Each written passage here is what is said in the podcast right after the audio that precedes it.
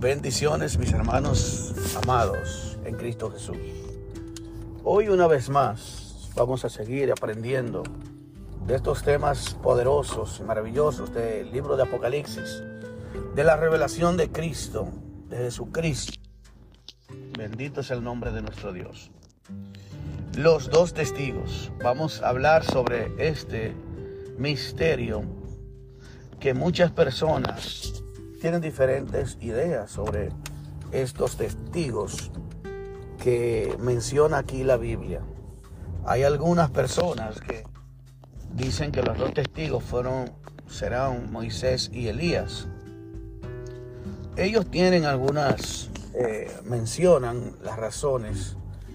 Dicen que Moisés y Elías serían, serían los dos testigos que vendrían a a, predicar el Evangelio durante ese tiempo de Apocalipsis, ese tiempo donde las, la iglesia, eh, según la postura que tienen la iglesia o los que creen en, la, en la dispensacionalismo, el dispensacionalismo, eh, en las dispensaciones, estos creen que la iglesia se va antes de la gran tribulación y a la iglesia irse, entonces se manifiesta el anticristo.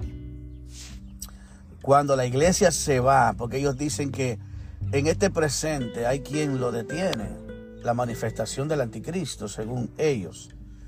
Y quienes también afirman que en el momento que la iglesia se va, se lleva, el Espíritu Santo se lleva a los creyentes que sean fieles y el Espíritu Santo se va de la, tierra. Por lo tanto, ellos dicen que entonces en la tierra no estará el Espíritu Santo.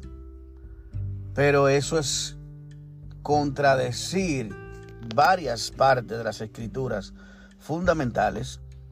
Y es que la Biblia dice que Él estaría con nosotros todos los días hasta el fin del mundo y el fin del mundo no ha llegado. Es decir, que Él no puede dejar la iglesia. Y también ha prometido que aunque nosotros fuéramos infieles, Él permanece fiel porque no puede negarse a sí mismo.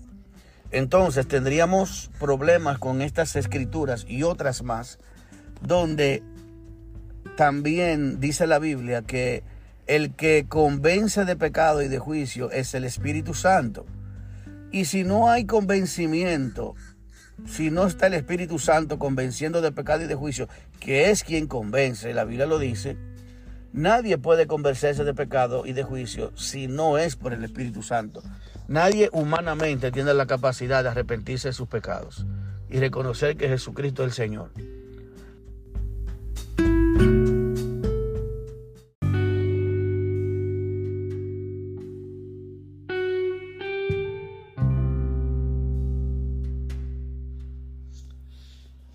Continuamos. Les decía que si el Espíritu Santo, quien es que convence de pecado a la persona, al ser humano, la Biblia dice que nadie puede llamar a Jesús Señor si no es por el Espíritu. Es decir, miren todas las citas que le estoy citando así de mente rápida y no, y no he hecho un estudio así en esa parte porque estoy tratando de hacer una introducción simplemente. Pero las personas, la Biblia dice en Apocalipsis, cuando Juan ve en una de las partes de las visiones que vio una gran multitud de vestiduras blancas y dice, ¿de quiénes son estos y de dónde han salido? Él dice, estos son los que han salido de la gran tribulación, una multitud que nadie podía contar de, contar, de toda nación, tribu y lengua y nación. Lo que quiere decir es que entonces todo esa, esa cantidad de personas que no podía contar, multitudes que son rescatados, salvados, se arrepienten en la gran tribulación, ¿quién los convence de pecado? ¿Quién los convencerá de pecado? Si el Espíritu de Dios no está en la tierra y la iglesia no está en la tierra, entonces, ¿cómo estas personas pueden reconocer a Jesús si no es por medio del Espíritu? Si no es por la obra del Espíritu de Dios, si no es por la predicación y dirección del Espíritu. Entonces ahí vuelve y se contradice. Entonces, otra cosa, estos dicen que los dos testigos serían Moisés y Elías, que luego que la iglesia se vaya, ellos tendrían, vendrían dos hombres, dos profetas, dos individuos. Estos dicen y afirman que es Moisés y Elías. Entonces, dicen las razones por esto. Primero dicen que las obras que dice que estos tendrán poder de abrir los cielos y cerrarlos y esto y, enviar plagas y todo, todas las características que tenían, que hicieron los dones que tenían Moisés y Elías. Si fuéramos a verlo de esa manera, pudiéramos decir que son ellos dos. Pero Moisés murió. Moisés murió y fue sepultado. Y Dios incluso tomó el cuerpo y lo escondió con el fin de que el pueblo de Israel no levantara una idolatría con Moisés. Y hasta el día de hoy, dice la palabra de Dios, se desconoce la, eh, la tumba de Moisés. Imagínense si estas personas conocieran la tumba de Moisés, donde estuviera, Moisés fuera un Dios para, para los israelitas, como lo, casi lo fue. También en el caso de Elías, Elías también murió. Pero la Biblia no lo registra exactamente eh, cómo murió, ni dónde murió. Pero cuando dice la palabra de Dios que Elías fue traspuesto por Dios, la palabra traspuesto viene del griego y del hebreo que es quitado de un lugar y puesto en otro lugar. Bendito es el nombre de Dios.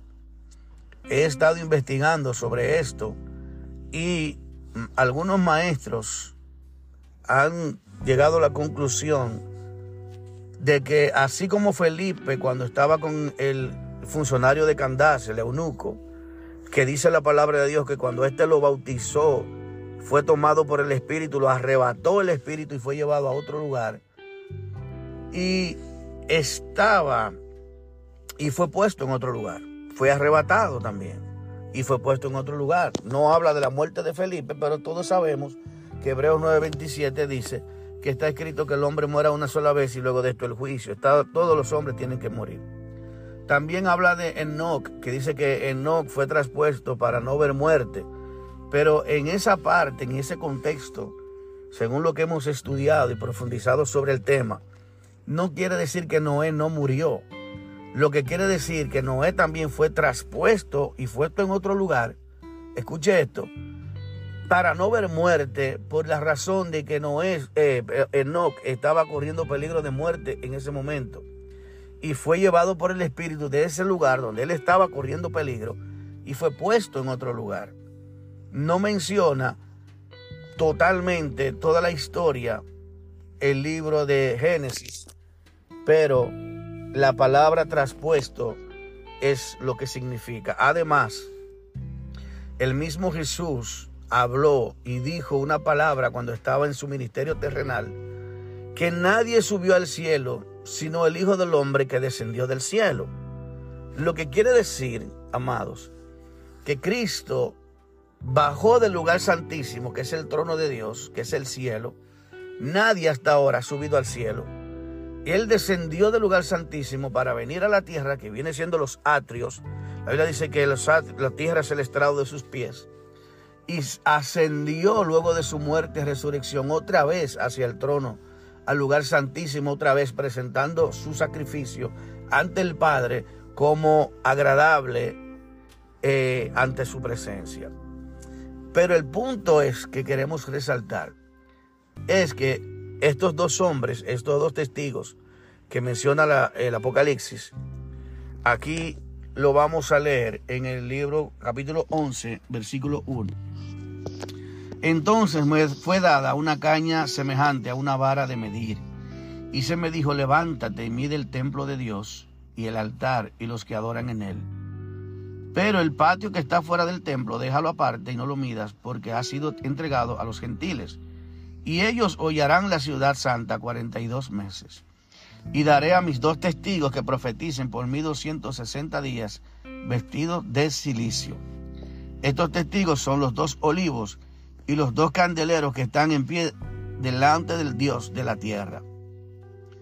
Si alguno quiere dañarlos, sale fuego de la boca de ellos y devora a sus enemigos. Si alguno quiere hacerle daño, debe morir de la misma manera. Yo quiero que vayamos y que entendamos esto. La palabra candeleros, aquí dice Apocalipsis 11:4, estos son los dos olivos y los dos candeleros que están en pie delante del Dios de la tierra. Vamos a ir, vamos a señalar aquí primero y vamos ahora al Apocalipsis capítulo eh, Apocalipsis, vamos aquí, ver, Apocalipsis capítulo 2. Vamos a ver, creo que el libro, el, eh, la parte de Efesios. Bendito es el nombre del Señor. Vamos a ver. Sí. A la iglesia de Éfeso. Dice. Apocalipsis 2, vamos a leer versículo 1 en adelante. Escribe al ángel de la iglesia en Éfeso, el que tiene las siete estrellas de su diestra, en su diestra, y el que anda en medio de los siete candeleros de oro, dice esto, los siete candeleros, anote esto, y siete estrellas. Yo conozco tus obras y tu alto trabajo y paciencia y que no puedes soportar a los malos. Y has aprobado a los que dicen ser apóstoles y no lo son, y los has hallado mentirosos. Y has sufrido y has tenido paciencia y has trabajado arduamente por amor de mi nombre. Y no has desmayado. Pero tengo contra ti que has dejado tu primer amor. Recuerda por tanto de dónde has caído y arrepiéntete y haz las primeras obras, pues si no, vendré pronto a ti y quitaré, escuche, tu candelero de su lugar si no te hubieras arrepentido. Mire lo que significa el candelero. El mismo Dios en la Biblia lo explica. Porque tienes esto que aborrece las obras de los Nicolaitas, la cual yo también aborrezco. Escuche esto. El que tiene oído, oiga lo que dice el Espíritu de las iglesias. El que venciere, daré de comer al árbol de la vida, el cual está en medio del paraíso de Dios. Vamos a buscar aquí. Vamos a buscar que, eh, bendito Dios, Vamos a buscar algo aquí. Dame un segundito para explicarle, buscar la cita exacta sobre el candelero. Bendito Dios.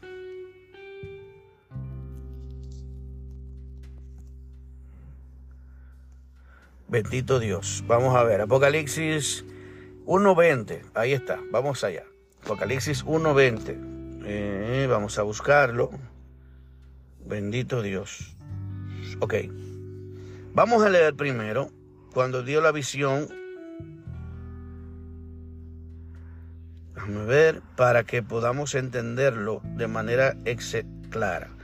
Capítulo 1 dice una visión del Hijo del Hombre. Yo, Juan, vuestro hermano y copartícipe vuestro de la tribulación, en el reino y la paciencia de Jesucristo, estaba en la isla llamada Patmos por causa de la palabra de Dios y el testimonio de Jesucristo. Yo también yo estaba en el Espíritu en el día del Señor. El día del Señor es el día de la venida de Cristo. Dios le muestra ese día, ese momento. Y oí detrás una gran voz que oí como de trompeta, que decía, yo soy el alfa y el omega, el primero y el último. Escribe un libro, lo que ves. Y envíalo a siete iglesias que están en Asia, en Éfeso, Esmirna, Pérgamo, Tiatira, Sardis, Filadelfia y la Odisea. Esos son los siete, las siete iglesias. Pero escuche bien, y me volví por la voz que hablaba conmigo, y vuelto vi siete candeleros de oro, y en medio de los siete candeleros a uno semejante al Hijo del Hombre, vestido con una ropa, oiga, en medio de los siete candeleros, ¿verdad? A uno semejante al Hijo del Hombre, vestido de una ropa que llegaba hasta los pies, y ceñido por el pecho con un cinto de oro. Su cabeza y sus cabellos eran blancos como blanca lana, como nieve, sus ojos como llama de fuego y sus pies semejantes a bronce bruñido refulgente como un horno y su voz como un estruendo de muchas aguas. Tenía en su diestra, escuche, siete estrellas y de su y de su boca salían una espada aguda, dos filos, y su rostro era semejante eh, como el sol resplandece en su fuerza.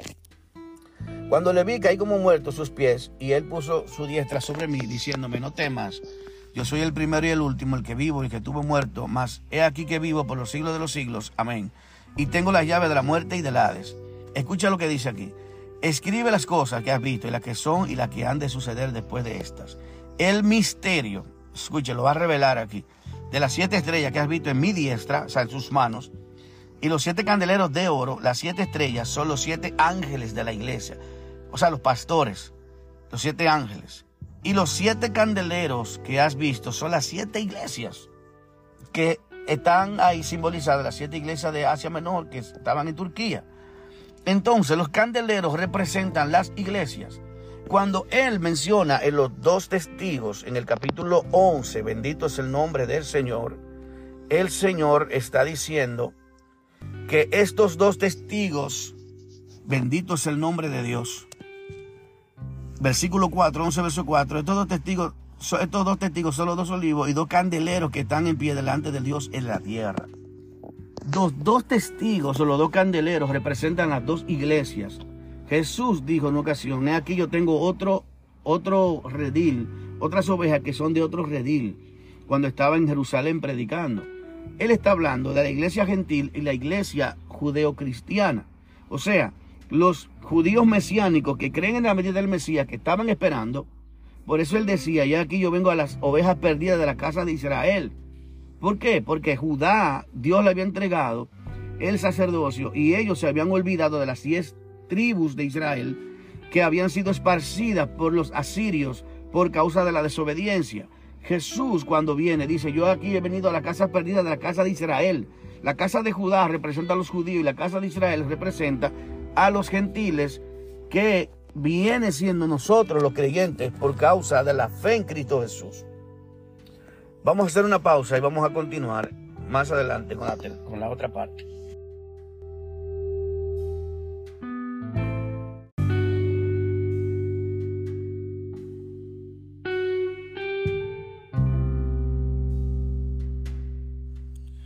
Aleluya.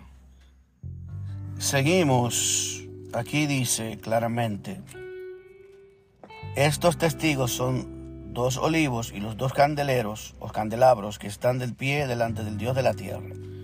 Los candelabros, según el mismo libro de Apocalipsis, según el mismo Dios lo describe, porque es Dios quien está diciendo, quieren qué significa el misterio de los candelabros y qué significa el misterio de las siete estrellas.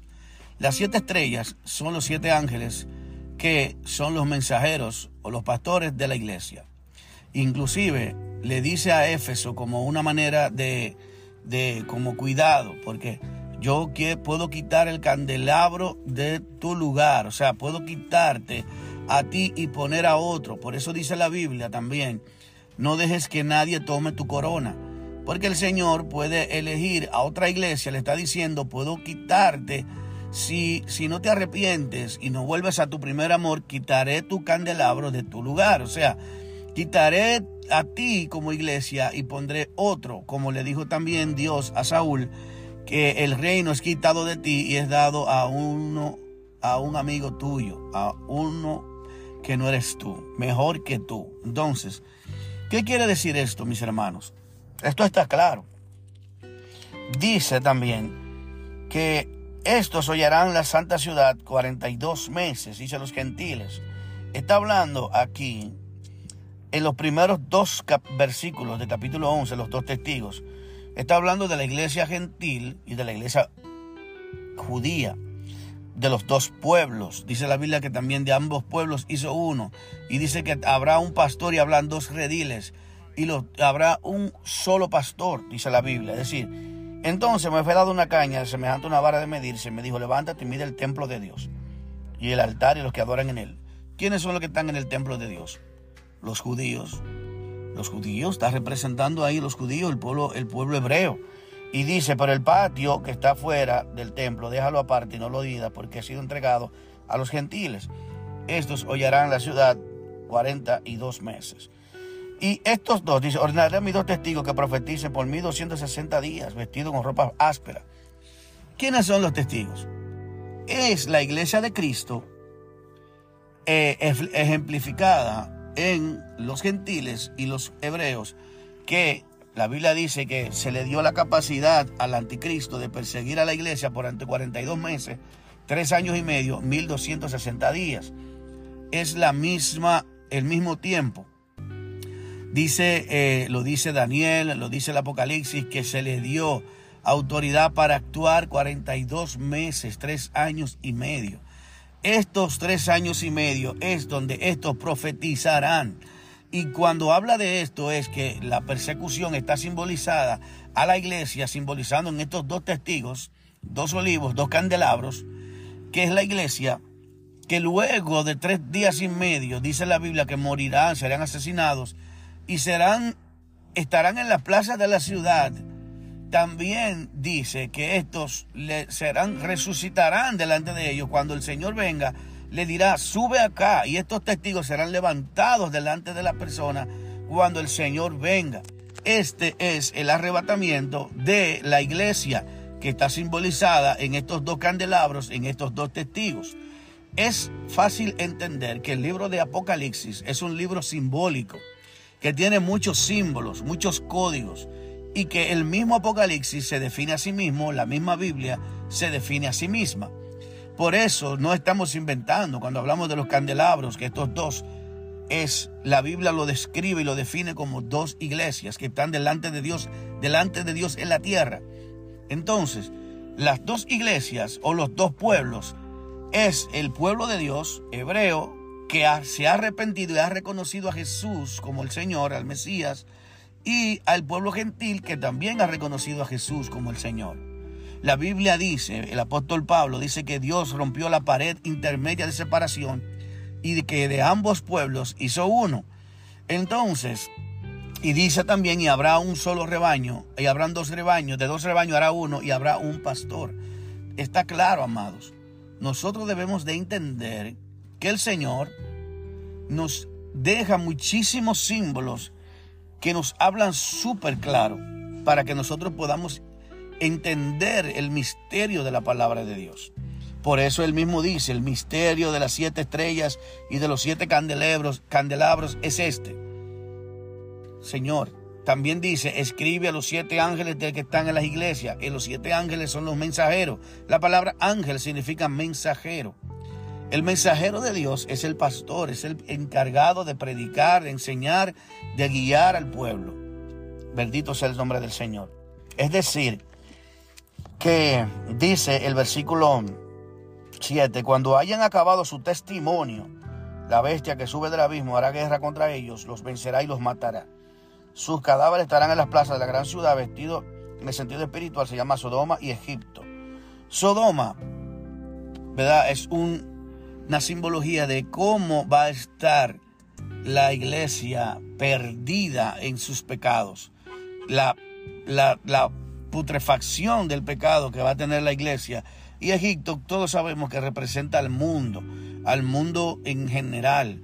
Por eso cuando el pueblo de Israel fue sacado de Egipto, esta es la simbología más clara sobre la iglesia que ha sido sacada de Egipto, que es el mundo, y hemos, estamos pasando el desierto, que es el trayecto que nos lleva en el proceso de conocer al Señor, en el proceso de que vamos caminando en ese proceso de santidad, es el desierto, donde muchos son sacados de Egipto, pero no todos entran a la tierra prometida. Esta es la clara eh, representación de que hay muchas personas que van a ser sacados de la vida de pecado que van a ser perdonados, van a ser limpiados del pecado, pero estos a su vez no van a alcanzar la vida eterna. ¿Por qué razón? Bueno, porque la Biblia dice que muchos murieron postrados en el desierto, aún luego de haberlo Dios perdonado. Todos sabemos que después que el pueblo de Israel fue perdonado y fue sacado con mano fuerte y con milagros postentosos de parte de Dios, este llegó a un lugar, al monte, al monte santo, el Sinaí, y subió Moisés a hablar con Dios. Y en estos 40 días donde Moisés estuvo recibiendo la ley de Dios, aleluya, del mismo Dios, cuando Moisés bajó ya el pueblo se había pervertido, ya el pueblo se había corrompido, habiendo realizado, hecho un, un becerro de oro y lo adoraron. Y cuando fue, bajó Moisés, bajó enojado, rompió las tablas de la ley y, y, y vemos cómo este pueblo se, inmediatamente se, se, apartó de Dios. No duró mucho para apartarse de Dios. Y también dice que muchos murieron postrados en el desierto. Por eso el Señor duró 40 años en el desierto para que esos malos, esas personas que tenían el corazón, que no estaban acorde a la voluntad de Dios, pudieran eh, ser purificados ese pueblo antes de entrar a la tierra prometida. Porque muchos que estaban ahí estaban totalmente eh, haciendo cosas desagradables al Señor. Por eso Dios lo metió al desierto. Estaban a 11, a días de camino, pero el Señor, por su misericordia, no pudo, eh, no permitió que todos entraran al reposo que era la tierra prometida. Y el mismo Señor se juró, no entrarán en mi reposo. Así que en este trayecto del desierto de 40 días, que es un símbolo de prueba donde estamos pasando, tú has sido perdonado, fuiste sacado de Egipto. Tú te arrepentiste de tu pecado, fuiste sacado de Egipto. Pero en este proceso hay que santificarse. La Biblia dice, sin santidad nadie verá al Señor. Y este es el proceso durante los 40 años que representan un tiempo indeterminado de prueba para que tú y yo podamos pasar. Por eso dice la Biblia que el que persevera hasta el fin, este será salvo. ¿Por qué? Porque hay un tiempo de prueba. Nosotros seremos probados como el oro por medio de las adversidades de la vida, de las cosas, las circunstancias del mundo. Y es esto, amados, lo que nos hace entender que la iglesia siempre ha sido probada y la iglesia va a ser probada, porque la Biblia dice que ninguna cosa inmunda entrará al reino de Dios. Por eso dice Daniel también que muchos en aquel tiempo serán purificados. Bendito es el nombre de Dios. Bendito es el nombre de Dios. Y es bueno, amados, que entendamos que la iglesia claramente va a ser perseguida y va a ser la que va a predicar el Evangelio en ese tiempo de tribulación, de gran tribulación que va a vivir la humanidad. Y con el poder del Espíritu Santo, porque el Espíritu Santo estará de lleno en la iglesia, entonces las predicaciones, las predicaciones de los hermanos de la iglesia, que simbolizan los dos testigos, tanto los judíos creyentes como los cristianos eh, gentiles convertidos, vamos a predicar el Evangelio y por causa del testimonio de Jesús y de la palabra de Dios vamos a ser asesinados y ese será el testimonio. Por eso dice, cuando esto acabe en su testimonio, serán asesinados. O sea, porque está simbolizando a la iglesia que va a estar, unos mueren, otros van, siguen predicando. Por eso dice Pablo que él, él habla claramente, dice, nosotros los que hayamos quedado, los que hayamos quedado en la venida del Señor, seremos arrebatados. ¿Por qué dice que hayamos quedado? Porque un grupo quedará, uno no tendrán que morir por causa de que no les tocará la muerte, pero otros por causa del testimonio y la palabra de Dios van a morir de acuerdo a la persecución. Y muchos de estos serán, vendrán, muchos inconversos conocerán al Señor y se arrepentirán de sus pecados por causa del testimonio y de la palabra de Dios predicada por este estos dos olivos, que son las dos iglesias, los dos candelabros, que estarán en la gran tribulación, que el Señor prometió que estará con nosotros todos los días hasta el fin del mundo. Y luego en otro video le voy a, enseñar, o en otro audio, una enseñanza, le voy a hablar quién es este que detiene todavía la, la, aparición del anticristo, que no es ni la iglesia, ni tampoco es el Espíritu Santo. Porque la palabra de Dios en 2 Tesalonicenses capítulo 2, versículo 1 en adelante, dice que no nos iremos, no seremos arrebatados sin que hasta venga la apostasía y se manifieste el hombre de pecado. Entonces vemos que la iglesia sí estará en la tierra cuando se manifieste el hombre de pecado, que es el anticristo, y a él se le dará poder para actuar durante 42 meses, tres años y medio, 1265 días, qué sé yo, para que la iglesia sea purificada y los inconversos que están llamados para ser salvos sean salvos por medio de la predicación y el testimonio de estas personas. Así que mis amados, les bendigo en el nombre de Jesús y sigan con nosotros en este y más temas que estaremos predicando, enseñando en este podcast edificando sobre la roca. Así que espero que ustedes nos den a seguirnos y lo compartan para que otras personas también aprovechen estos mensajes que son poderosos y que hace mucha falta. Dios le bendiga y Dios le guarde. Seguimos en el próximo capítulo de Edificando sobre la Roca. Bendiciones.